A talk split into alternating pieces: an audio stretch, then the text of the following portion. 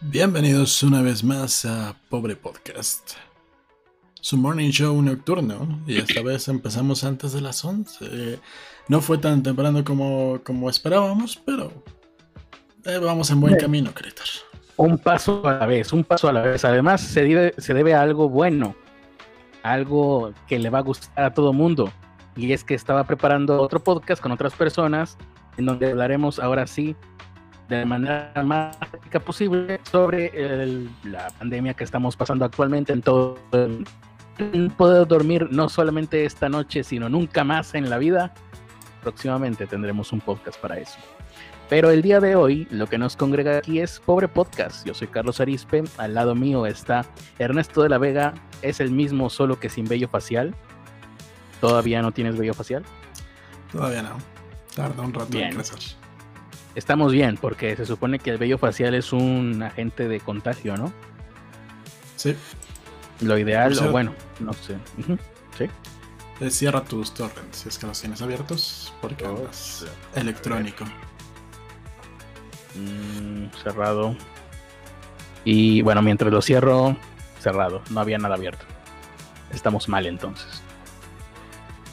Entonces, ¿planeas hacer otro podcast donde vas a hablar alarmísticamente de lo más dramático, como si fueras argentino? Claro, como si fuera Alejandro Fantino. No solo argentino, para, para, para. No solo como argentino, sino más bien como si fuera Alejandro Fantino. Y bueno, pero eso lo sabrán después. Por lo pronto, de lo que sí puedo hablar, ya me escucho más o menos bien porque no tengo torrents. Juro por puro por Kevin Nipnik que no tengo torrents. Eh, por, por, eh, ¿cómo se llama el otro? Kim.com, que no tengo torrents. Eh, estamos en un México con 585 infectados de coronavirus comprobados que se haya encontrado. Son más de son 110 nuevos desde ayer. ¿Qué significa esto? Que para todos aquellos que dijeron, ¿para qué me van a servir las matemáticas de secundaria? Pues para saber que, ya entramos en una etapa, en la etapa que va para arriba. A partir de ahora vamos a ver qué tanto logramos aplanar la tiznada curva de la gráfica. Y no sé, pero no es muy halagüeño esto, chicos y chicas del coro. Por lo pronto tenemos ocho fallecidos, y pues nada, aquí en Monterrey, por cierto, casi se duplicó la cantidad de personas que se encontraron contagiadas, eh, porque contagiados obviamente hay muchos más. se duplicó de ayer, a, hoy.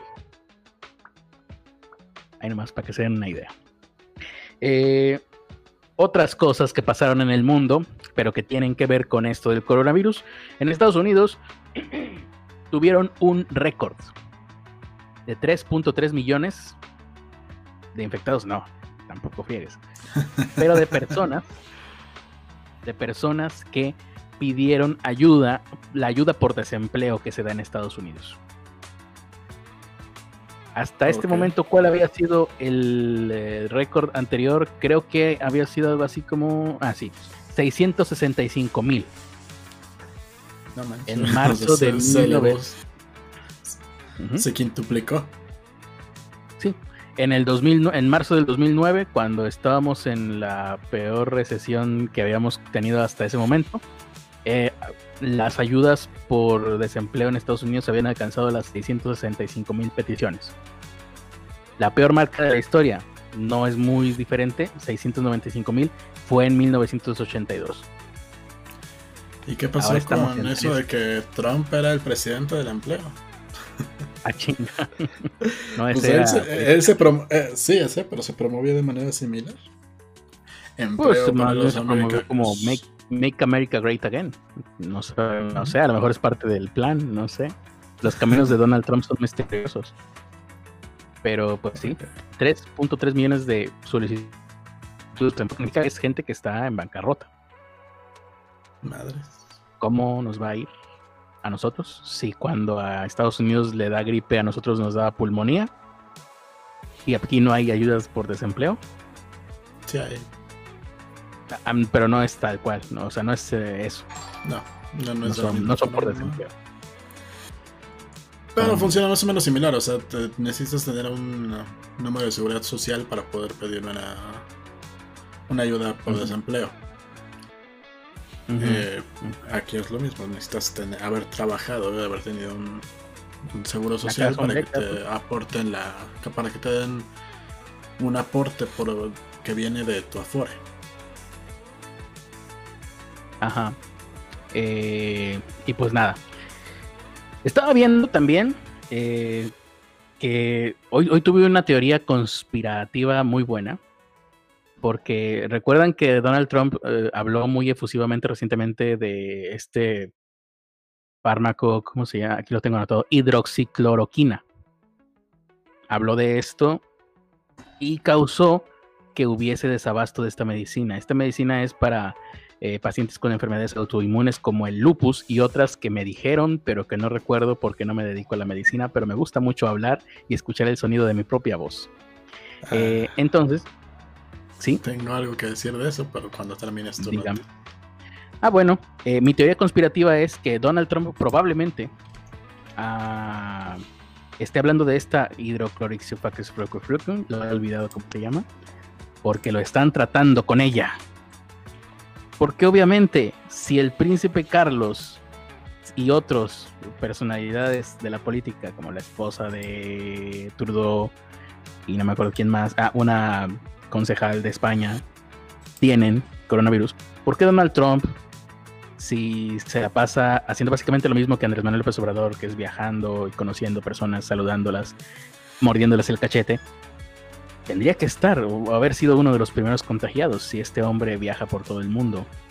Así que, pues seguramente Donald Trump, ¿no? Tiene coronavirus, tiene el coronavirus, se lo están tratando con todo lo que hay disponible, desde moringa hasta el hidroxicloroquina. Eh, y por eso está hablando tan efusivamente de este fármaco, porque está familiarizado con él. No tengo pruebas, pero tampoco tengo dudas respecto a esta teoría tan fuerte que les estoy presentando ahorita y que podría cambiar el rumbo de la historia. Pues bueno, ah, como bien dijiste, el 19 de marzo el presidente de Estados Unidos, Donald Trump, dijo que la hidroxiclorina, medicamento para atacar el lupus, ayudaría en el tratamiento del COVID-19. Y gracias a esto, pacientes de lupus en México no consiguen la medicina que les ayuda a controlar esta enfermedad porque se agotó después del rumor de que ayudaba a curar el COVID-19. Sí, efectivamente, a lo largo de todo el país y, e incluso en redes sociales se llegó a ver, o se siguen viendo todavía. Acabo de retuitear una, peticiones de gente que están pidiendo, necesito un, eh, no recuerdo la marca, pero pues es eso, el principio activo es hidroxicloroquina. Eh, lo puse en Twitter, un pedazo de idiota llamado Rodrigo Villarreal, Gil Sierra aquí en Twitter, me dice que, que no puede ser posible porque eso solamente se vende con receta. Si no te da receta no la puedes comprar. No hay peor ciego que el que elige ser ciego para tener razón en Twitter. Acabo de comprobar con un médico que es de venta libre aquí en México y que apenas están intentando por todos los medios venderlo con una cosa llamada receta de reumatólogo. Ah, bueno, con una receta de un reumatólogo. Pero hasta el día de hoy, que es cuando hay el desabasto en México, es de venta libre. Así que, pues, hombre, Donald Trump. Sí, el, que, sí, el que sí necesitas con receta es la citromicina, que también lo mencionó Trump. Pero ese es un antibiótico. Para todos los antibióticos necesitas receta ya. Ahí sí. Exactamente. Pues nada, ahí esto es el pulso de la República del coronavirus. Del coronavirus. Déjame ver si me, se me pasó algo. Estados Unidos cancela ejércitos militares. Está, está culera, ¿eh? ¿Mm? A mí me daban la citromicina en las últimas ¿Ah, veces que me, que me dieron las crisis. Y sí está fuerte, Sí te, rompe la madre eso. Ajá. No es como para que la estén tomando sin medicación adecuada, ¿eh? Uf, la gente en escenarios de de, de catástrofe hace lo que sea. Y estamos en un escenario de catástrofe. Ah, la bronca de, la- de esa madre es que es de las que sí te pegan al hígado. O sea, sí. Con la dosis que a mí me daban, me tenía los ojos amarillos. Fuck it. Eh, vamos a ver los comentarios de esa fulana. Dice U. Sí. Jesús Ramírez dice W. Y Jesús Ramírez de nuevo dice U. Y luego dice dejen su like. De Gran Tefino, saludos. A Kelly Chan dice ya llegué. Hola Kelly Chan. Iván Nicolás dice hi hello. Alma Cervantes dice buena noche chicos. Listos para escucharlos. Saludos. Gracias Alma Cervantes. ¿Recomiendan el uso de fibra óptica en estos días? Pues sí. Eh, Iván Nicolás dice Huay. No sé a qué se refiere ese por qué. Saquen el desinfectante, dice Rao Rao. Aquí está. Eh, Jesús Ramírez dice lávense las manos. Jesús Ramírez Olafur es quien en la actualidad da la ayuda para el desempleo. Más o menos así funciona en Estados Estamos Unidos también. perdidos entonces. Estamos perdidos. Es que más o menos así funciona en Estados Unidos. Lo que tú estés pagando de tu número de seguridad social es de ahí de donde se toman la ayuda del desempleo. Ujú. Carla Piu, tengo una duda real. ¿Por qué le dicen maestro a Carlos? ¿Es como de maestro? Es- Es, es una burla que no me acuerdo cómo empezó y se extendió en el tiempo. sí. Ah, dice Jesús Ramírez, lo aclaró él. Ay, doctor Diabetes nos mandó 100 pesotes, así que leeré primero el suyo. Sí, y le daremos más importancia al doctor diabetes. Doctor Así diabetes. es. Doctor Diabetes, muchas gracias, doctor Diabetes, por decirnos que la regulación en México de ciertos medicamentos son un chiste. La codeína es de libre venta.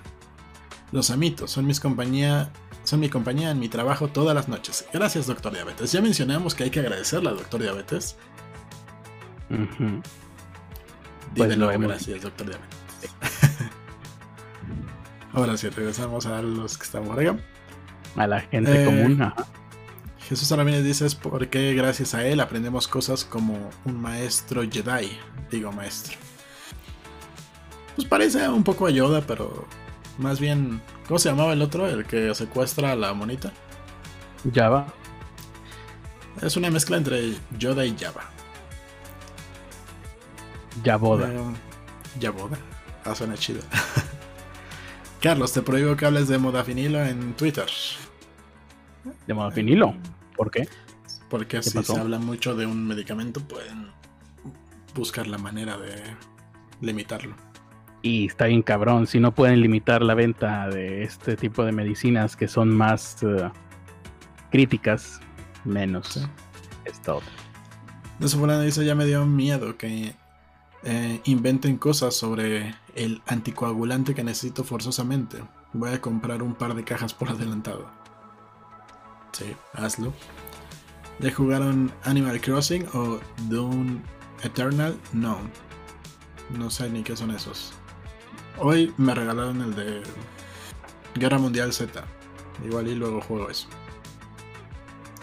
Ujú. Heads Antonio dice, ¿qué onda? Había venido a verlos y a quejarme porque YouTube no me avisó y resultó que no tenía activadas las notificaciones del YouTube. ¿Ves, Heads? Es tu culpa. Eric también dice, nunca recuerdo darle like. Si me sirve que me recuerden darle like. Gracias. Pues Dale like. vayan a dar like. ¡Dale la cara! ¡Oh, atente a las consecuencias! ¿Tuiteaste, por cierto, la transmisión de hoy? Sí, Ah, el maestro es el maestro de todo. Ya casi está a punto de ser Doctor Critter. and- soy psiquiatro, por cierto, no se los había dicho. Pero hace unos cuantos días llegué a la conclusión espontánea por mí, porque soy genial, de que el mundo entero estaba pasando por un proceso de duelo. Entonces, eh, sabemos todos, ¿no? Que el duelo tiene cinco etapas, mm, que es negación, ira, negociación, eh, depresión y aceptación. Se lo comenté a mi psiquiatra de cabecera, a la doctora Magdalena Rodríguez, y me dijo, eso está bastante... eh, atrasado, desfasado, es muy setentero y ya se comprobó que no necesariamente es así, que el duelo es un proceso que se puede vivir de muchas maneras más distintas. Sin embargo, yo me quedo con esta teoría y al día siguiente en un programa de Argentina aparece un psicólogo de nombre Javier Rolón hablando exactamente de lo mismo que yo había dicho, con lo cual pues eh, ahora estoy avalado por el psicólogo Javier Rolón y oficialmente Magda Rodríguez me ha otorgado el título de psiquiatro, psiquiatro oficial, así que en cuanto termine la contingencia sanitaria, ya quedamos que haremos un eh, pequeño... Eh, ah, porque ella me dijo, esto, esto merece un, un, ¿cómo llamarlo? Un evento, ¿no? Un, algo para honrarme. Yo digo que aprovechando tus vastos conocimientos de psiquiatroa. Psiquiatro, sí. deberías de ver el Ceneval y que Magda te dé una carta de yo autorizo que este imbécil puede ser psicólogo. Porque psiquiatría, psiquiatra no puedes, no vas a poder ser porque necesitas estudiar medicina. No, psiquiatra no, soy psiquiatro. Eso es algo completamente nuevo. Nadie, no hay ningún otro psiquiatra en el mundo más que yo. Es, una nueva rama del estudio de la. Ya, ya sé, pero por, por Ceneval lo más parecido es psicólogo y sí puede ser el examen de Ceneval. Ah, pero ni, por, ni por chingada voy a hacer un examen de Ceneval. Voy a hacer el ridículo. Además, no tengo necesidad si ya soy psiquiatra. Poco, Ernesto, por favor. Jesús Ramírez dice que eres Jova de Hot. Suena chido. Más bien soy eh, pizza de Hot. Eh, en, Eric Damián King González dice: En mi estado de cuenta de la FURE viene una proyección de cuán jodido estaré de no hacer aportaciones voluntarias. Y es muy. Multipot. Digo, muy jodido. Mi plan de retiro es morirme joven. Exactamente igual que el mío. Y recuerda, siempre, siempre que planees morir joven, ponnos en tu testamento. Porque por más que yo planeo morir joven, tengo tan mala suerte que capaz que llego a los 90 años. Antonio dice, Doctor Secreter, ya no me diga tonterías. Doctor, Doctor Secreter. suena bien, ¿no? Sí. Es hora de... Secreter, el primer psiquiatra del mundo. Ponte así en Twitter. Mm. Secreter el psiquiatra. Rao Rao dice, no, la gente va a pensar que del duelo. Lo iba a hacer, iba a ponerme doctor psiquiatro, pero van a pensar que soy psiquiatra. No, mejor no. dice. Ah, siguió cantando la canción. Jesús Ramírez dice: Carlos, el terapeuta de los podcasters. Que le den un título que la autorice a recetar placebos. Está, Está bueno. Pero Carlos, ya, ya es coach de las criptonoras. Bueno, pues ya tiene el título de psiquiatra. Es el coach psiquiatra. Coach de vida, DJ y psiquiatra. Y mago. Voy mejorando. Mentalista. Mentalista y hacker también. Siempre y cuando el paciente sepa que es puro placebo. Y en Facebook, vamos a ver si nos dejaron algo. Chan, chan, chan. Si nos dejaron algo. Ahora sí están contestando. Haz Corazón Noble dice buenas noches. Ernesto Gutiérrez Arcega dice buenas noches, jóvenes ilustres. Eric Damián González Hernández. Solo entro a dar like aquí porque me gusta ver a los zombies. Y cuando quiero contar chistes que no caben en YouTube. Luis Alejandro Tomatzin dice: ¿Dónde están las patas? Muestren las patas. Muestra la pata, Critter. No tengo ningún animal que grazne por aquí. Ni modo. No hay pata. Creo que ya es tiempo de entrar al tema o tienes alguna otra noticia. No, para nada. De hecho, estoy ansioso porque vamos a hablar de una vampiro, una vampiresa. ¿Cómo sería esto? Ah, la primera vampira americana, la que fue denominada como la primera vampira. ¿Es vampira o vampiresa? ¿Cuál es la manera políticamente correcta? Vampire. Vampire. Vampipe. Vampipe, ándale. Bueno, la primera vampipe, ajá. Es la primera vampipe. Chan, chan, chan. Tengo que cambiar la música, así que habla. Ah, muy bien. Pues nada, aquí estamos eh, a punto de empezar a hablar de la primer vampiresa de la, historia estadounidense de la historia. Eh, lo cual es muy emocionante porque yo no, para empezar tendremos que dar por sentado que los vampiros existen, así que no sé por dónde nos va a llevar este, este viaje lleno de emociones. de hecho, lo primero que vamos a hablar no va a ser de vampiros, va a ser de una enfermedad, pero... Ah, ya, ya hacía falta hablar de enfermedades en esta época. A Mercy Brown se le considera o la primer eh, la primer vampiresa, vampira de Nueva Inglaterra o de América, o la última, sí, la última vampira de Nueva Inglaterra. No sé por qué, pero se le considera con estos dos nombres. La primera vampira de América, la última vampiresa de Nueva Inglaterra. la historia de Mercy Brown. habrá sido en esa etapa, ¿no? De, de transición de transición, sí. La historia de Mercy Brown comienza, lamentándolo mucho, con la propagación de la tisis, la tuberculosis, de la cual ya hablamos hace unos días. Sí, ah, ya veo entonces por qué era necesario primero hablar de, el hombre este de apellido Koch, para comprender lo que es la tisis y me imagino yo que tendrá un papel muy importante en esta historia. Oh, sí. Y es que para el año 1892 esta fue una de las principales causas de muerte, porque se convirtió en una de las enfermedades más temidas y no tenían todavía explicación para su propagación. Los síntomas de la tuberculosis eran fatiga. A ver, checa si sientes algo de esto. A ver, fatiga. Check.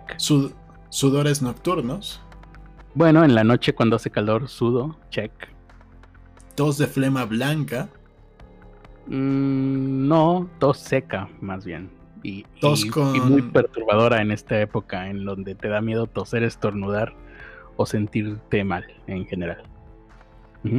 Pues mira, puede ser tos de flema, blanca o tos con sangre espumosa. Ah, si se puede escoger, escojo la flema, porque la sangre sí me suena como que ya es más serio. Para estos síntomas no había cura o tratamiento que ayudara a mejorarlos en ese entonces. Pues Por lo general, lo que se presentaba era descanso, comer sano y tratar de caminar al aire libre. Lo cual no ayudaba en nada, simplemente era como que esperar a morir, ¿no? Exactamente, el tratamiento tenía muy poco éxito y según las estadísticas afirman que el 80% de las personas que padecían tuberculosis morían por tuberculosis. Vaya. O vaya, pretends to be choked, ¿no? sí. Basados en estos datos, muchas eran las personas que sentían terror al ver que a su alrededor rondaba esta enfermedad mortal. Y eso fue lo que ocurrió en la pequeña ciudad de Exeter, en lo que ahora se conoce como Rhode Island, a finales del siglo XIX.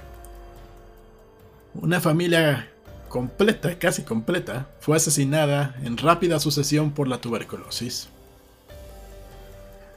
Todo comienza cuando muere la madre de Mercy, María Elisa, en el año 1884. Posteriormente, dos años después de la muerte de su madre, muere su hermana mayor, a causa de la misma enfermedad. El resto de la familia... era. O sea, ellos no sabían qué era. Nosotros aquí ya la historia y sí sabemos lo que es, ¿no? Pues, era como la fiebre roja, la llegaron a llamar. La ah, tisis. O sea, en ese entonces creo que se le conoció como tisis. Ah, ok, ok. El resto de la familia parecía gozar de buena salud hasta que su hermano Edwin se enfermó gravemente en 1891. Por lo cual su papá dijo, pues mira, tengo estos ahorros y como tú eres el único hombre que queda de la familia, te vas a Colorado Springs, donde supuestamente hay una esperanza de que te mejores porque hay un clima mejor. Mm. No funcionó. Un año después regresó a Exeter en un estado. Ah, bueno, pero no murió. No murió, pero regresó en un estado deplorable. Y en ese año es que Mercy enferma y muere. Un dato importante que hay que mencionar es que debido a la muerte de, debido a que la muerte de Mercy eh, fue en época de frío, no las podían enterrar. Pues estaba lleno de hielo. Ah, ya. Por lo que el ataúd se los almacenaban normalmente en iglesias, pero no sé en dónde más los llegaban a almacenar. Bueno, lo almacenaban sobre, un, sobre el suelo con la intención de ser enterrado una vez que el suelo se descongelara. Se mantenía frío el ataúd, a final de cuentas. Ajá. El padre de Mercy, al ver que su hijo Edwin seguía empeorando y al ver cómo había perdido a su familia, ya nada más le quedaba a su hijo y su nuera, se le acercaron unas personas, eh, no sé si llamarlas oportunistas, crédulas o simplemente supersticiosas. Ahí no hay datos si estas personas le cobraron algo. Pero cuando menos si llegaron con estas supersticiones cuentos populares que afirmaban que había una existencia, una inexplicable solución a todo esto y razón totalmente irrazonable. Era que un vampiro, un espíritu, se estaba alimentando de la familia. Y ese espíritu tenía que estar alojado en el cuerpo de uno de los familiares básicamente era una vampira. O vampiro. Y este espíritu vampiresco estaba residiendo en el cuerpo de alguno de los familiares fallecidos, donde iban a poder encontrar carne y sangre fresca de esta, de esta persona muerta. O congelada. O congelada. Según estos cuentos, se creía que cuando fallecía un familiar y una de las personas que estaban vivas comenzaba a enfermarse y debilitarse, podría ser que el fallecido estuviera consumiendo la vitalidad de su familiar vivo. Es por esa creencia que el día 17 de marzo de 1892, algunas personas que habitaban en el pueblo junto a... y se llevaron aparte al médico, junto con el médico, exhumaron los cuerpos de todos y cada uno de los miembros de la familia Brown. O sea, el médico iba liderando la, el grupo. Depende de la versión. Hay una versión que dice que el médico oponía resistencia, pero lo tenían que llevar porque era amigo de la familia. Y hay otra versión que dice que el médico, pues, como no encontraba una otra razón, les creyó. No tengo pruebas, pero tampoco tengo dudas, dijo. Ajá. Y bueno, exhumaron todos los cuerpos. Y cuando abrieron la tumba de la mamá, pues huesos. Cuando abrieron la tumba de la hermana, ya llevaba no sé cuántos años, huesos. Pero Mercy ya tenía nueve semanas de fallecida, y cuando abrieron su tumba, se sorprendieron al ver que el cuerpo lucía completamente normal. Y que además, para sorpresa de todos, no había signos de decaimiento. Algunas fuentes, algunos, de, algunos periodiquillos tabloides que salieron en la época, decían que su cuerpo no estaba en la posición en que lo habían enterrado y que sus uñas y cabello habían crecido significativamente. Cosa que ahora sabemos es perfectamente normal en cualquier cadáver. Y hay que tomar en cuenta, en ese entonces era cuando las familias que tenían una buena capacidad económica podían poner campanas en sus tumbas. Los que no, no. Así que quizás sí, sí pudo haberse movido el cadáver. Pero solo fue para morir después. El rigor mortis a veces hace que los cadáveres cambien de posición. También. Y lo de las uñas y el cabello, pues sí, es normal, pero es porque se va, se va perdiendo la grasa del cuerpo, ¿no? ¿Y el que no haya habido decaimiento no podría ser porque estaba en el invierno? Sí, muy probablemente es por eso. Pero, cuando el médico revisó el cuerpo de Mercy Brown con mayor detenimiento, los temores se hicieron realidad. Y es que encontraron sangre en el corazón y en el hígado. Y eso es malo, o sea, Es, está mal. e- es signo, obviamente, de que es una vampira, Critter. ¿Qué? ¿Nunca aprendiste nada de los vampiros? Si tienen sangre en el corazón y en el hígado, es que están comiendo. Ah, sí, no debería ser en el estómago la sangre. No sé. Ah, se- según estas personas, eh, si la tenían en el corazón y en el hígado, es que. Es que la teoría es que ella era una especie de vampiro que había estado chupando la vida de sus parientes vivos. Y se hizo. Pues Pero- ante la falta de conocimiento de toda esta gente, pues todos creyeron que era verdad. Que era una vampira. ¿Porque lo dijo el médico o qué onda? No, pues No porque a- así va la superstición. Ajá. Eh, entonces la vampira esta, bueno, no sé si vampira o vampiresa, eh, digamos persona con necesidades eh, hematológicas diferentes, eh, chupaba la sangre de sus familiares o la vida o la energía a distancia, desde la Sí. tumba. Sí. No, no es la primera historia así, la de Clarimonda eh, también Hombre. es similar. Eh, Mira, eh, con la, la va- la vampira está desde la tumba y lo que hace es que mientras está durmiendo el otro es cuando le succiona la sangre, Pero sin moverse de la tumba. sin moverse de la tumba. bajo este precepto, eh, pues Drácula no hubiera sido el mismo y eh, hubiera sido muy aburrido y eh, entrevista con el vampiro no hubiera tenido el punch que tuvo en los noventas. Mm, sí. Imagínate a, no sé, a Tom ¿quién era? Tom Cruise. Eh, es que, Brad Pitt, bueno, la, la, versión de Clarimonda. tirando la hueva en el, en el ataúd y todos los demás. Oh, La versión de, de Clarimonda como vampira es que básicamente te crea o- otra vida mientras tú estás supuestamente durmiendo. Entonces tú sí les, tienes toda la acción de entrevista con el vampiro, pero todo pasa en las noches y luego regresas tú a tu vida horrible. Ok. Bueno. Una cosa que me acaba de sorprender aquí en las redes sociales es una reportera que, que puso una cita bíblica. Y dije yo, caramba, ¿qué información les dieron o qué demonios? Acabo de poner Isaías 26:20. Ven, pueblo mío, entra en tus aposentos y cierra tras ti, tra- tras de ti tus puertas. Escóndete por corto tiempo hasta que pase la indignación es Isaías 26:20 de mucha actualidad, pero me llamó mucho la atención porque esta mujer nunca había compartido una cita bíblica. ¿Qué, qué- qué está pasando? Es porque sabe que hay un vampiro cerca. Es lo más probable.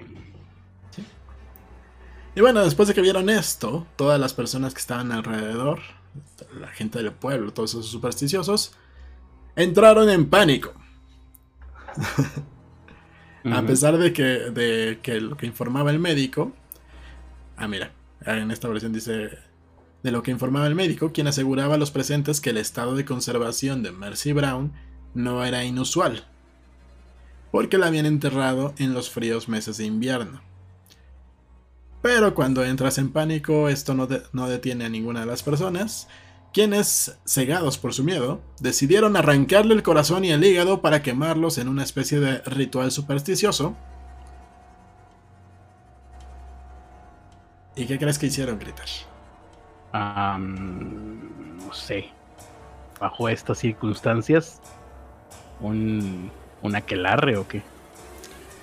Las prendieron, la- las quemaron, lo- los convirtieron en cenizas, Ok, eso me suena lógico, ajá. los mezclaron con agua, esas cenizas, Con agua, ok. Como para qué, pero bueno, adelante. y se las dieron de tomar a Edwin, el hermano que seguía vivo. Ah, como una especie de tónico regenerativo. Ajá. Lo que le han de haber provocado fue una sepsis horrible, ¿no? Una infección o algo. Cólera. No sé, ¿quién, quién sabe qué te pueda dar. Porque ya eran cenizas, no sé qué tanto que pueda sobrevivir a convertirse en ceniza. Pero bueno, la ceniza buena para el organismo no, no debe de ser. No está dentro de la pirámide alimenticia. A ni del menos que plato del buen planta. comer. Ajá.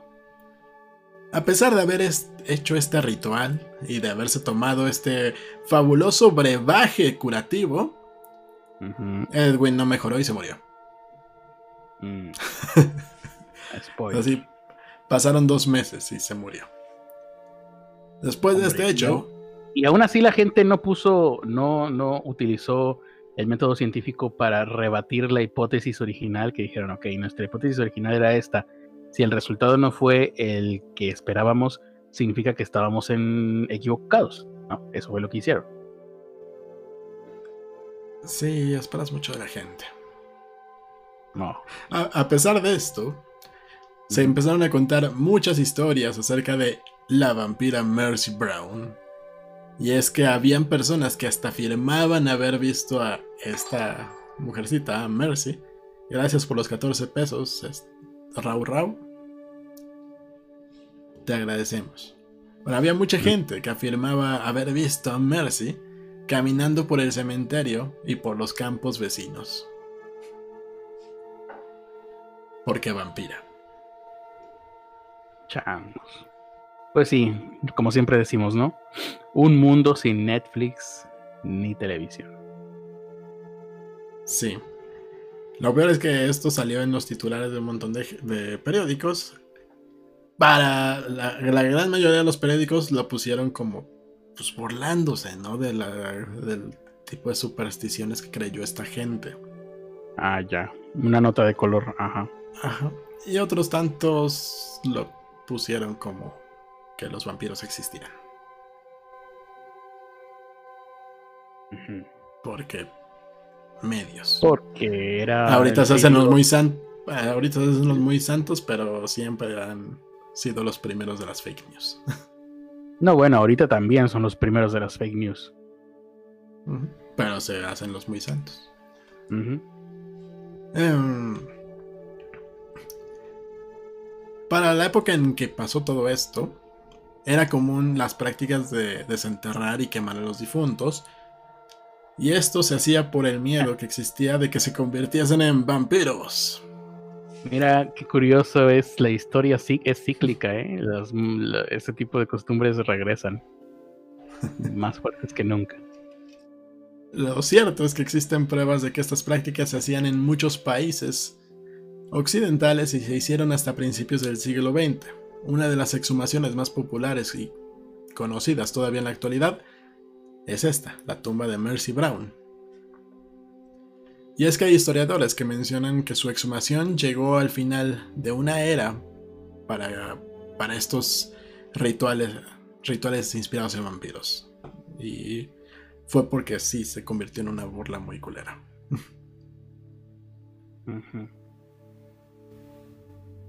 La, ex- ah, chan, chan, chan, chan. La explicación científica. Ah, mira, para este entonces ya sabían que se llamaba tuberculosis. Mm, Fue en el, en el 82, lo dijimos apenas antier y ya lo olvidamos. Pasó 10 años después. Em, la explicación científica en el caso de Mercy Brown, pues fue esa. El frito la hizo que se mantuviera en buen estado. Y ya. Hoy en día la tumba de Mercy Brown, eh, pues sigue siendo un lugar para visitar y van y se toman fotos vestidos de vampiros y hacen cositas todas ridículas. Así, ay, miren, estoy con la primer vampira americana. Ajá, pero eh, esto sucedió en América. Entonces, En porque es lo que no me Estados Unidos, claro. en, Rhode Island. En Rhode Lo Island. que ajá, hoy ya, es Rhode Island. Y de hecho, gracias a esto, Rhode Island se convirtió en la capital de los vampiros. Ah, no sabía yo eso. Sí, el condado sur de. eh, de Rhode Island, cuyas aldeas aisladas se parecían en, en otras épocas a las aldeas solitarias de Transilvania, era un foco de rumores de vampiros. Todavía en la actualidad, en el cementerio se encuentra la lápida de esta mujer y de presuntos vampiros como el de Nelly El Bog, no sé quién es ese, de West Greenwich, quien murió en el 89 a los 19 años de edad y según cuentan, su tumba está maldita. Existen personas que afirman que en la tumba de Nelly no crece ningún tipo de vegetación o plantas, aunque en la foto se ve que sí. y esto a pesar de los numerosos intentos de plantar cosas ahí. Además, son muchos los turistas que visitan esta tumba y se sorprenden con la inscripción que aparece en la parte inferior de la, inferior de la lápida. Gracias a por Hunter P3 por sus dos dolaritos. Dice, los vampiros energéticos según existen. Sí, Critter también es uno. sí, todo. A partir de hoy. Yo te nombro vampiro energético. Gracias, es un honor para mí ser nombrado vampiro energético en esta fecha tan significativa del 26 de marzo. Sí. Bueno, lo que dice la tumba de este tal Nelly, dice, te estoy esperando y vigilando. Ajá. Y ya, por eso es lo gran maldito. Uy. Uy. La historia cuenta. La, historia de la fiebre vampírica en Nueva Inglaterra Cuenta que los llamados vampiros escapan de la tumba y es hasta y es que hasta los mismos familiares sobrevivientes de Mercy Brown guardaron recortes de periódicos locales en los álbumes de la familia. Y es que para su momento los familiares nunca se imaginaron lo mucho que se conocería la historia.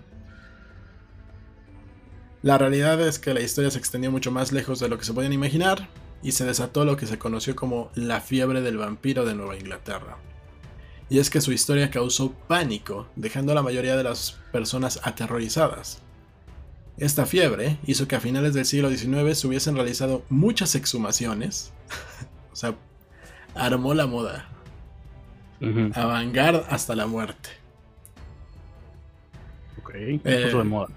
Se puso de moda hacer muchas exhumaciones, las cuales se hicieron en todo Rhode Island hasta Newport. Supongo que son. Ah, bueno, son como 20 millas entre una y otra. Al principio, solo las personas que habían vivido o visitado las comunidades plagadas de vampiros conocían el escándalo. Y es que, según las versiones de algunos, parecía que se transportaran a una era oscura y llena de ignorancia por una superstición ciega. Eh, por eso. sí, pero, pero esto fue noticia en todos lados. Eh, tanto que un reportero de Providence Journal fue testigo de un de su desenterramiento y posterior a ello, un conocido antropólogo llamado George Stetson se trasladó a Rhode Island para investigar eh, otras supersticiones similares. El estudio que hizo este antropólogo fue publicado en el diario American Anthropologist y en él se encuentra cómo fueron vistos los vampiros de Nueva Inglaterra. Este artículo llegó a muchas partes del mundo, logrando con el tiempo que algunos miembros de la prensa extranjera se interesaran por el tema y trataran de ofrecer algunas explicaciones creíbles al fenómeno. Como por ejemplo que no existía al haber... Esa era una hipótesis. Hay una novela que se llama Neurótica, está inspirado en la misma locura de Nueva Inglaterra, no tanto en Mercy, sino pues, en los loquitos que ya estaban. Hay, que buscarlo. Por otro lado, recortes de la prensa de New York World del 96 incluso llegaron a papeles de un director de escena de Londres y aspirante novelista que conocemos como Bram Stoker cuya compañía de teatro estaba de gira por los Estados Unidos ese mismo año. Algunos estudiosos han dicho que en su obra maestra gótica llamada Drácula, que fue publicada en el 97, tiene algunas características de la historia de Mercy, y es que hay quienes afirman que el personaje de Lucy, la cual es una adolescente de apariencia consumida, convertida en vampiro, la cual es exhumada en una de las escenas más memorables de la novela, hace referencia específica a la historia de Mercy Brown. Aunque por ahí hay otra historia donde se menciona a Drácula muchos años antes de Bram Stoker. Ah, sí. ¿Mm? luego la busco. Bien. Ya sé que las raíces de Mercy estén. ¿Eh? Es un plagio entonces. No es un plagio, o sea, se menciona como uno de los personajes importantes, pero no te cuentan su historia. Ya sé que las raíces de Mercy estén o no en Rhode Island, se hace referencia a la exhumación histórica de ella. The Shuned House de Lovecraft, una historia corta sobre un, enorme, sobre un hombre que está siendo perseguido por parientes muertos, incluye un personaje vivo llamado Mercy. Y bueno, ya todo lo demás son pues adaptaciones que se le han hecho a la modernidad, referencias literarias que se ha hecho. El cuerpo volvió a ser exhumado. ¿Por qué? No sé. A alguien se le ocurrió que deberían de volver a exhumarlo. Y pues ya lo único que encontraron fueron huesitos.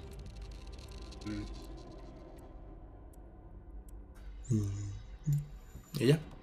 Y esa es la historia de nuestra primer vampiresa en el continente americano.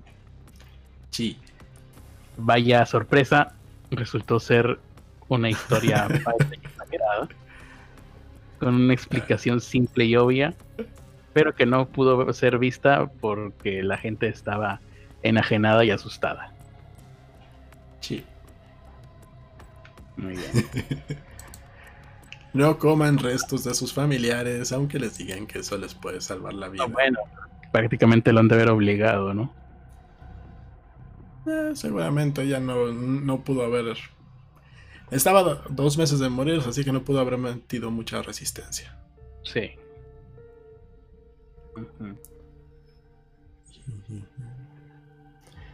Bien, eh, tenemos.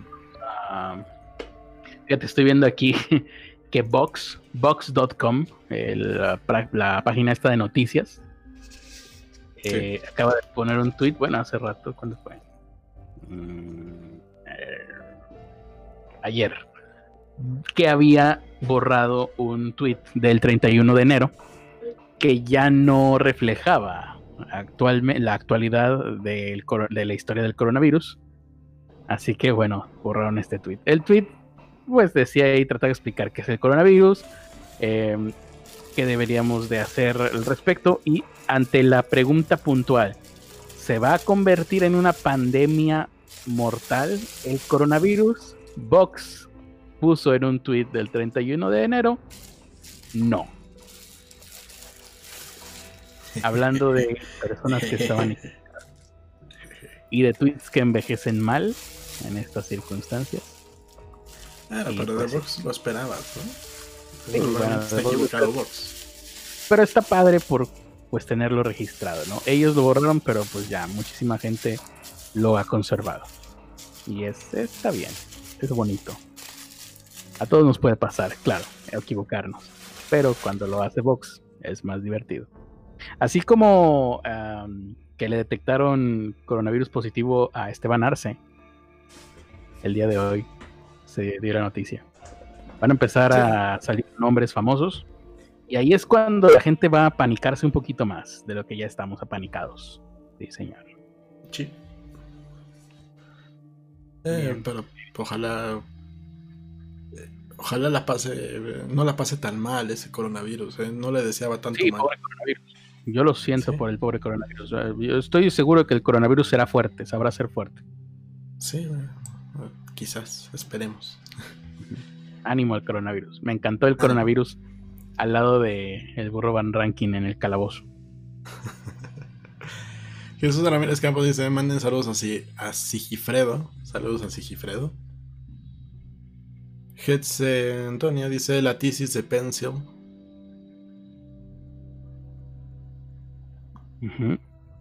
No sé qué significa. De Pencil. Pisistitis. Pisistitis. Desde Piscis puede tener cistitis. Eric Demekin González Hernández dice: Creo que cualquier vampiro que se demuestre que es vampiro, lo que se dice vampiro, sería el primer vampiro. Ahora tengo curiosidad de cuáles son las credenciales de Mercy. La tuberculosis. Y morir en el hielo. Mm. Hay mucha gente que murió de tuberculosis, pero en el hielo lo dudo mucho. Eh, Es, Rao, Rao. es un mérito bien ganado. Rao, Rao, la, la primera vampira americana es la mamá del vampiro fronterizo. Oye, sí, es verdad. A lo mejor ella es la mamá del vampiro fronterizo, ¿eh? No lo sabemos. Ah. No lo sabemos. Creo que no, porque no alcanzó a tener hijos por la edad. Pero después de ser vampira. Quizás. Ah, Quizás. Todo tiene posibilidades cuando te conviertes en vampiros. Eh, Jesús Ramírez dice: Yo quisiera saber cuándo dejó de ser Derry para ser Puebla. Ujú. Nunca dejó de serlo, creo. No. Por Hunter dice: Olis, ¿cómo la llaman chavos? Encerrados en casa, engordando más de lo que normalmente Sí. engordaría. Oye, yo no, ¿eh? Creo que a mí me va a pasar lo contrario. Creo que voy a bajar de peso. No, la la, la- la bronca es que mi mamá pasa más tiempo acá y mi mamá siempre trae cosas de comida y yo así, no. No, la mía no. eh. Pero sí. eh, por lo menos creo que no voy a engordar. Aparte por- es la, la diferencia de alguien que cocina rico contra uno que nada más hace un huevito, un bistec Pues y sí. ya. Y te decía, eh, creo que es por la preocupación me quita el hambre. Así que, por lo menos para mí, creo que va a funcionar muy bien esta cuarentena. Te voy a mandar mensajes diciendo, preocúpate, preocúpate, preocúpate. ¿Mensajes diciéndome qué? Preocúpate, preocúpate, preocúpate. Ah, bueno, sí, eso sí sería ma- malo que me mandaran mensajes de tranquilízate, tranquilízate, no pasa nada, todo va a estar bien. Entonces sí me daría hambre. Otro donde dice, ya nos morimos. No, Sí, creo que aún no. Ay, mando unos gatitos que están bien padres. sí. No sé, les decía que yo soy el del podcast, ¿verdad? Yo soy el machín. El del pelo en pecho. Pero, pues, tú Oye, eres que cierto. señora, y yo parezco señorita. yo eh, ya habíamos dicho, ¿no? Anteriormente que, por ejemplo, yo no tengo pelo en el pecho. ¿no? Así, hay, gente que lo tenemos. No me acuerdo si tú habías dicho algo al aire o no. O eso no se le pregunta a una. Eso no se le pregunta a la señorita, pero sí tengo. Ah, ¿tienes? son- tengo, pero están muy chiquitos. Ah, bueno, porque O podríamos bueno, ser el. ma- están de tamaño normal, pero son como poquitos. mm, no, eh, porque podríamos ser el podcast con menos pelo en pecho, no podría ser nuestro eslogan. Atraería. No, no atraería ni madre. Pues con lo que tengo, creo que sí podemos seguir siendo el podcast con menos pelo en pecho. Menos pelo en pecho de México. Pobre podcast. Eh, Eric Domínguez González, la medicina no es una ciencia exacta. Suponer que era una persona con necesidades de tejido hematopoyético diferentes a que vampiro tenía sentido en ese momento. Además eran otros tiempos. Claro, la vieja confiable. Rau Rau nos mandó 14 pesitos y unas palomitas. Gracias, Rau Una Rau. Hetz Antonio dice: Yo conozco una que le decían la vampira. Ah, no voy a Axel seguir con eso. a Axel Exa le dicen la vampira, ¿no? Creo que sí, ¿eh? Y por lo que dice Hetz Antonio, exactamente. Mm. Eric también King González dice darle de tomar cenizas a de hermana muerta. Bueno, hace no mucho le dábamos heroína a los niños para quitarles la tos. Más o menos por la misma época. Como 10 años después pasó eso. ¿Se enteraron que ayer asesinaron a una mujer trans en la Ciudad de México a manos de militares? No, no sabía. Mm, No, ¿qué qué? Ni siquiera te entendí qué dijiste. Que mataron a una mujer trans en la Ciudad de México eh, unos militares. Ah, hijo. No, No, no me enteré. Militares. Eh, sí. Por Hunter con sus dólares, los vampiros energéticos según, exi- según que existen. Una vez hicimos uno de vampiros energéticos, ¿no? ¿Cómo? Creo que sí. una vez hablamos de vampiros energéticos aquí. Creo que sí. Igual de decepcionante que esta. Sí. Pero Graphic dice: Hola, hace mucho no los veo. Yo conozco el canal cuando tenía como nombre Pobre Podcast, porque siempre nos hemos llamado Pobre Podcast. Claro. Sí, siempre ha sido así. Ajá. Pero que dice que hace mucho que no nos veía. ¿Quién es? Fero Graphic. Fero Graphic. Saludos a él, que nos ha seguido desde que nos llamábamos Pobre Podcast. La vampira americana es pariente del vampiro canadiense. No creo. ¿Estás asumiendo que solo porque son vampiros todos tienen que conocerse? Eh, sí me gustó la historia este jueves, jueves, martes de historia secreta. Hoy es de paparruchas, ¿no? De, ¿Cómo quedamos que llamaban? Jueves, esotérico. es, recuerden, tenemos el lunes criminal, martes de historia secreta, miércoles de culto que ayer no pudimos tener podcast porque yo estaba en los ajustes finales del podcast amarillista que próximamente verán sobre el coronavirus. Estaba echando el chal. ¿Eh? Estabas echando el chal. Sí, con información que es terrorífica porque está basada, porque, porque tiene basamento, o sea, está cimentada y puede, puede incluso llegar a ser comprobable. Pero, eh, y hoy jueves esotérico, muy probablemente si, si Ernesto quiere y puede, podemos reponerlo mañana viernes, Ernesto. Miércoles de culto. Sí, eh, seguimos encerrados en coronavirus. Ah, perfecto. Sí, porque em, a pesar de que estamos encerrados en el coronavirus, pues no me es tan fácil como yo pensé que me iba a hacer estar viendo, consumiendo series y cosas así. Yo le proponía a Ernesto, y no me acuerdo si me contestaste o no, ver la película Contagio del 2011. Sí, la voy a buscar. Podría ser para mañana o lo, lo que sea, cualquier cosa que no sea muy larga, porque habíamos eh, propuesto toda la temporada nueva de Dimensión Desconocida y creo que esa apenas me la voy a poder echar el fin de semana. Eh, así que igual, igual propongo. De contagio. Sí, y, bueno, también eso, ¿no? Hacer lo temático de respecto a lo que estamos viviendo, porque está bien, eh, eh, eh, la mejor manera de evadirnos es viendo películas que reflejen nuestros más profundos temores respecto a lo que está sucediendo en la vida real. Sí. Chicheñol.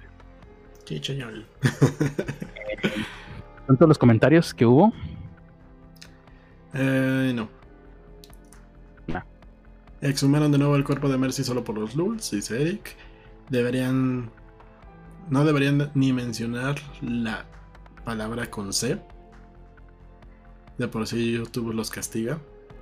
Coronavirus. La palabra coronavirus. Coronavirus. ¿Qué tiene de malo decir coronavirus?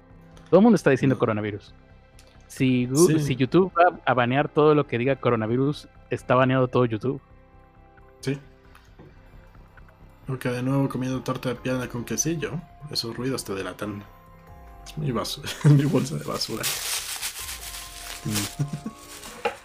¿Es torta de qué eh, dijo? De, piedra con quesillo. Chale, si se me antojó. Mm, ¿Alguna vez te vieron comiendo eso o qué? ¿O por qué lo dicen? No sé, supongo que es lo más común, comparar tortas de piedra con quesillo. Ah. No sé. Eh, ya armé la GoFundMe para, para el coronavirus de Esteban Arce. ¿Por qué, Mario Ernesto o Mente en Coma está armando GoFundMe para Esteban Arce y no arma para los pobres podcast? Pero un GoFundMe para el para darle dinero al coronavirus o qué? A lo mejor. Para sobornarlo y que ataque más fuerte.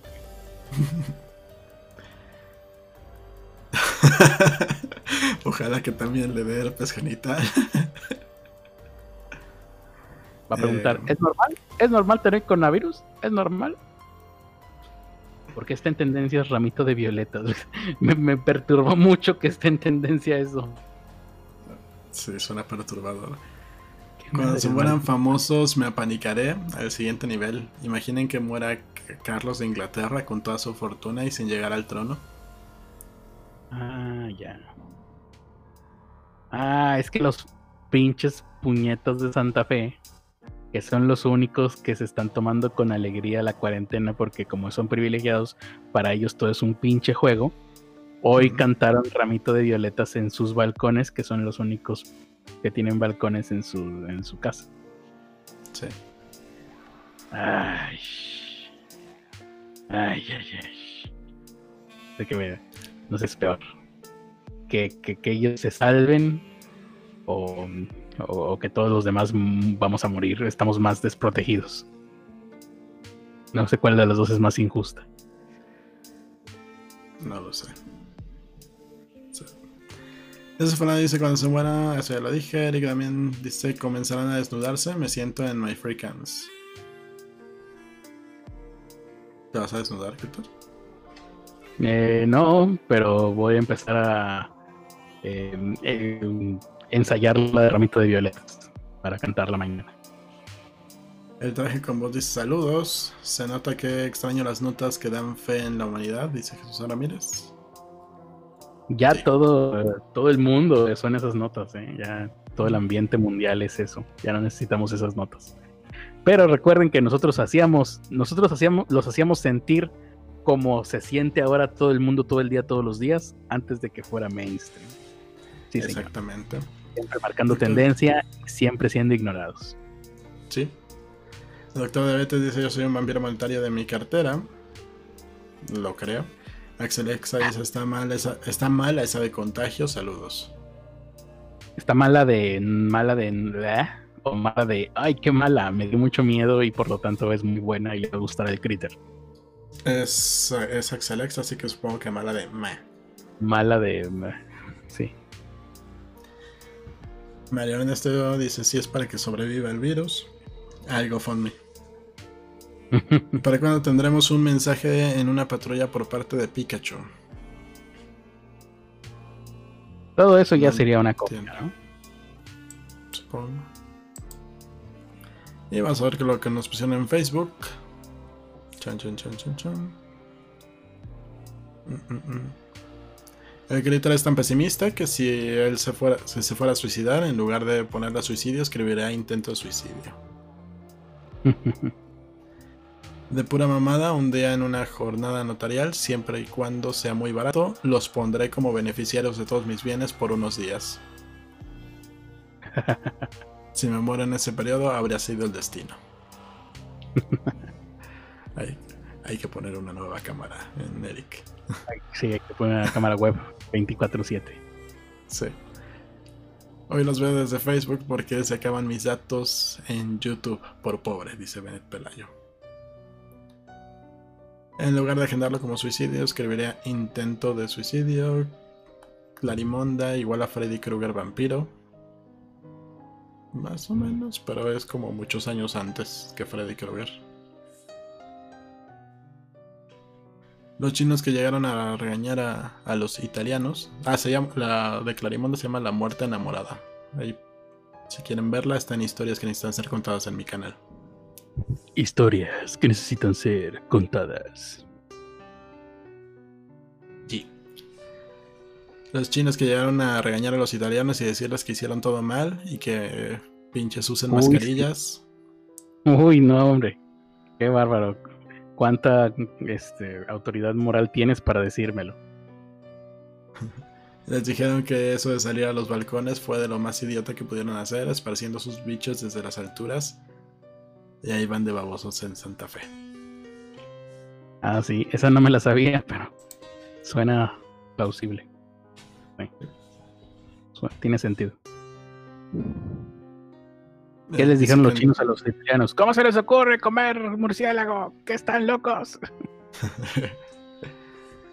eh, bueno, entonces un mensaje en una patrulla por parte de Topochicho. Oye, sí, no, ¿a quién tendría que ser aquí en México? un mensaje en una patrulla de parte de. La pájara Pei. La pájara Pei. Qué idiota es, sí. sí. que sí. Quiero mandar su mensaje. Ah, todavía está vivo el que la hace, el que la hacía. Y todavía tiene la máscara, creo. Así que sí, se podría organizar algo. Pobre señor, ¿verdad? Ya está. No, no se podría hacer porque ya es población de riesgo. Entonces, no, no. Cancelen la pájara Peggy. El traje con voz dice cuáles son sus predicciones acerca del coronavirus. Gente vivirá, gente morirá y. Mucha gente enfermará. ¿Predicciones de qué? Del coronavirus. Y después de eso el ah. mundo seguirá su curso. El mundo seguirá, pero diferente. Eso es un hecho ya. El mundo no va a ser como, como fue hasta este año. Eh, y si quieren ver predicciones, Quiero ver eso. Lo vas a ver. Y si quieren 3 millones de desempleados, ya lo estás viendo. Ya lo estás viendo. Solo que no quieres abrir los ojos. Y si quieren ver esas predicciones, tal vez mañana ya esté listo el podcast amarillista que tanto les he prometido el día de hoy. A propósito de esto, el subsecretario de Salud, Hugo López Gatel, acaba. Bueno, ¿Dónde lo vas a subir? ¿Cómo? Ah, a mi canal, sí. A mi canal. ¿A cuál? Para que los, dos canales. ¿Cómo? ¿Al principal? Pues sí, de todo, ya es lo mismo. Mi, otro, mi canal principal, llámalo así, ya eh, no tiene ni, no le avisa a nadie que subo nada. Así que. No, es para que sepan los que nos están escuchando dónde, a dónde tienen que ir. Carlos Arispe 85. Eh, yo lo pondré en mis redes sociales, no se preocupen. Porque YouTube no sirve para nada. ¿Oíste YouTube? No sirves para nada. De busteados, ¿verdad? Ya estamos ahí. Hugo López Gatel. ¿Mm? ¿Sí? Bajó a tres viewers. tres viewers. Hugo López Gatel puso en su Twitter. Al sector privado le pedimos que permita trabajar desde casa a todo el personal que pueda hacerlo. Si no es así, organicen rondas de trabajo, guardias o alternen horarios para que menos gente se movilice cada día y el número de personas en las oficinas sea menor lo cual significa que el subsecretario de salud del municipio de México, de México, eh, Estados Unidos mexicanos, eh, está pidiendo que por favor alguien haga algo. Básicamente es eso. Mientras ahorita en Argentina ah, están... Hace rato, hace rato estaba viendo una nota de Carso, de Grupo Carso, que ponía, Grupo Carso toma acciones contra el coronavirus. Y, todo muy bien, hablando de las acciones que tomaron en el en la Fundación Telmex y en el Museo Sumaya. Pero tú te acercas a las instalaciones de Telmex o a las de Telcel y lo único que hicieron fue cerrarles el comedor. Mm. Hombre, pues es, algo. no van a tener acceso al comedor, sigan trabajando. Esa es su medida de contingencia. Sí, sí ya no van a poder comer eh, y eso hará que sus defensas suban, ¿no? Va a fortalecer el sistema inmunológico, la enfermedad va a desaparecer gracias a Carlos Slim. Sí. Genial. Así funciona en mi mente, por lo menos. No sé. ¿Qué, creen que pasa si acaba la cuarentena diagonal vacaciones de estudiantes y haya más infectados? ¿Cancelaría nuevamente las clases hasta que disminuya? o les valdrá y mandarán a los estudiantes. Yo en ese aspecto estoy bastante tranquilo, Ernesto. No te había dicho, ¿no? Que me, tranquilicé mucho con la última mañanera de AMLO, porque AMLO dijo, ya para el 19 de abril vamos a estar saliendo de esta, ¿verdad, subsecretario? Y el subsecretario le dijo con voz fuerte, con don de mando, con, con liderazgo, más o menos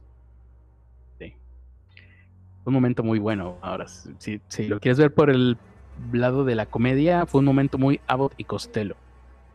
Eso hay. Pues es que, quien declara el fin de la pandemia es exactamente igual que con la influenza, va a ser la OMS.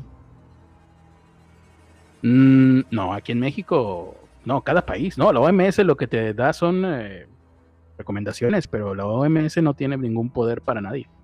Bueno, la vez pasada cuando fue en México, la de la influenza, cuando la OMS declaró que ya era seguro fue cuando reiniciaron las clases. Pero porque así lo decidió el Ejecutivo. Bueno, no sé quién chingo será, pero el gobierno decidió estar alineado con la OMS. En este caso, el gobierno no está tan alineado con la OMS, ni con el sentido común, ni con el clamor popular. Ni siquiera con el subsecretario de salud, por lo que se vio hoy en la mañanera. Pero ¿con quién sí está alineado el gobierno? Con Donald Trump. Con Donald Trump y con Jair Bolsonaro. Mira qué curioso. Los extremos se tocan. Los tres están con una. poniendo la atención especial al. Eh, a la. No. Es que se convirtió, se puso en un. O salvas la vida de gente o salvas la economía. Algunos están salvando la vida de la gente, algunos están salvando la economía, pero hombre, en este mundo de la historia, quién sabe cuál de las dos opciones sea la, Oye, la que mejor. estaba viendo los números de Estados Unidos y creció muy cabrón, ¿no? Sí. Sí, sí, ya está por encima de China. Pero también España creo que está por encima de China. Y nosotros tenemos una curva muy parecida a la que tuvo España eh, en el mismo tiempo, ah, después del mismo número de días que el que ahorita nosotros llevamos. Pues a ver qué pasa. Bueno, si mueren, pues, recuerden, dejen su testamento a nombre de. Les daré mi, nombre si están dispuestos a firmar ese testamento. Ya pusiste por ahí una pista, ¿eh? Y creo que no sé si te diste cuenta o no. Sí, sí me di cuenta, la del ¿Cuál sería el nombre de tu película de ficción? De terror. No hay tantos. Bien. Pero bueno. Pues, eh, más comentarios o eso es todo y ya nos vamos porque. Ajijo, a ver, ¿ya vamos a acabar? No, ¿sí? Sí. Todavía no son las 12. No. Agradeceme, escritas. El programa duró una hora y cachito. Eh, por fin estamos como los grandes. Nos tenemos tiempo. Nuestro tiempo es valioso, chavos. Los productores, nuestros pobres grado 33, los grandiosos hombres que hacen posible este programa. Ay, se me olvidó cambiar la imagen de por Hunter. estúpido! eh, Caseas con. Caseas con su perrito Rocket, con cara de chinga, otra vez te dio coronavirus. La espalda plana de Jesús Ramírez, una condición médica que a partir de ahora llevará su nombre. Carla Jimena con sus lentes y su mochila roja en un lugar que parece al aire libre. ¿Eso o está en el foro donde grababan. ¿Cómo se llamaba la película? Donde tenían encerrado al tipo desde chamaquito. ¿La película donde tenían, encerrada a quién desde chamaquito? la, de Jim Carrey. Ah, eh, Truman Show. ¿Eso o está en una foto en el foro de Truman Show? Eric Damián King González con su perrito Garnacha que está mirando hacia ustedes. Véanlo bien. Y por Hunter P3 que nos pone la imagen de The Clown. Una noticia para dividir y separar eh, estos pobres de los otros que son de menor grado. La casa de Toño cerró todas sus sucursales por el coronavirus. En nuestra querida sección, no, Dios, llévate a Alonso porque él ya está viejo. Hemos perdido la casa de Toño. Eso me recuerda.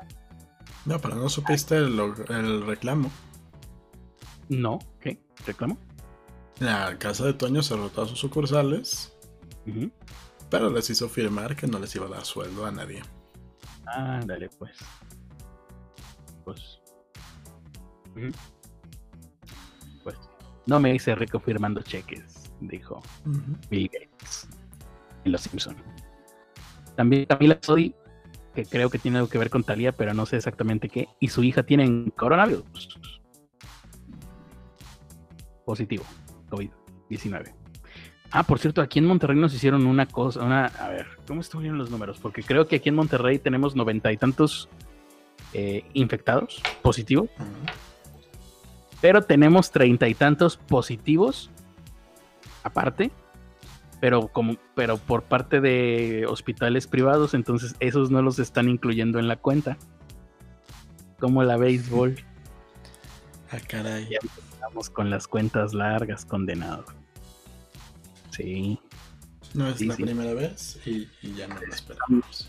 Precisamente, no sé si lo dije al principio o no, una asociación de personas que se dedican a la funeraria, ¿sí lo dije?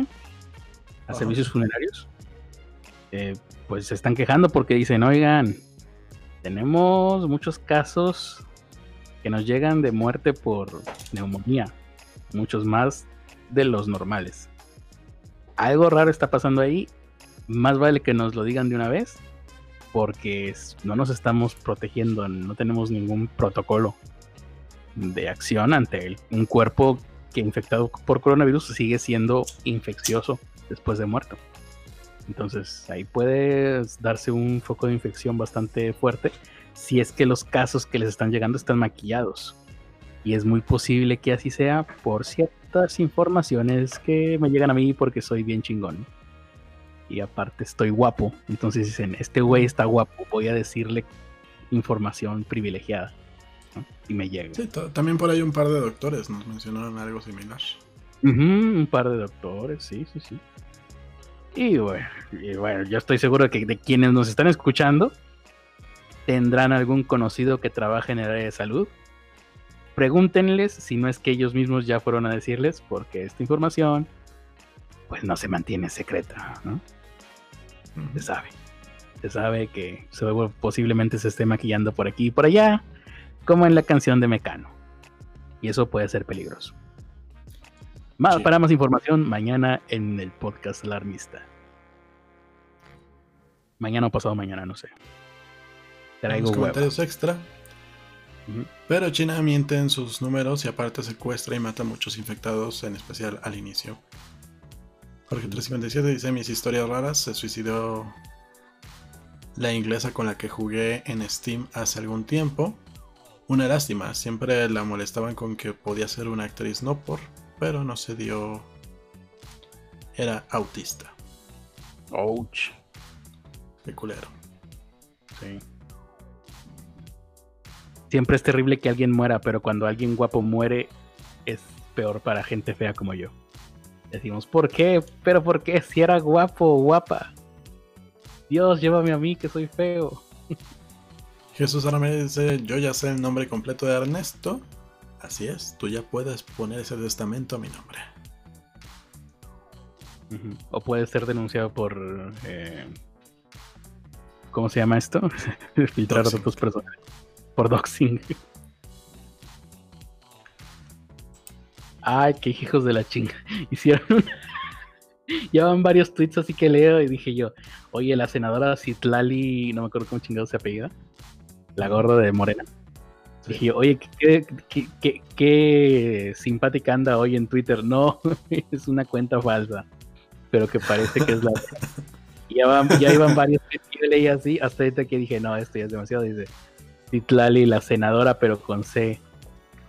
Cerraron la casa, ya cerraron la casa de Toño, me quedé adentro y nadie se dio cuenta. Estoy bien, no se preocupen, de la cuarentena, guarden el secreto.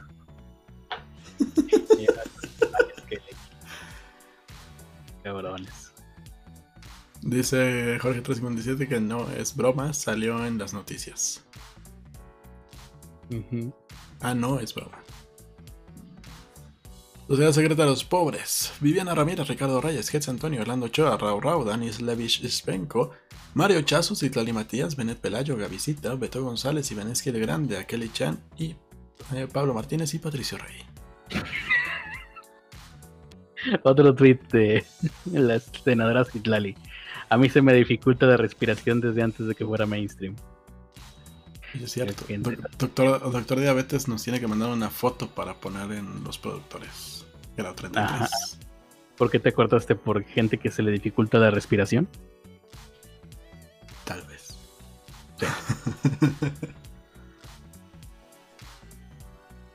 y ya, vámonos.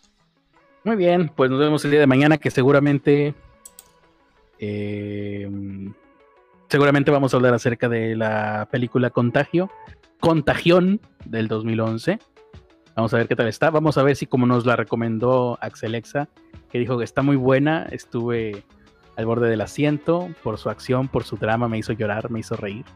Me encontré, dijo Axelexa, una parte de mi espíritu reflejado en esa película y por eso es que desde ese momento esta película se volvió una de mis películas ya no favoritas, sino de la vida.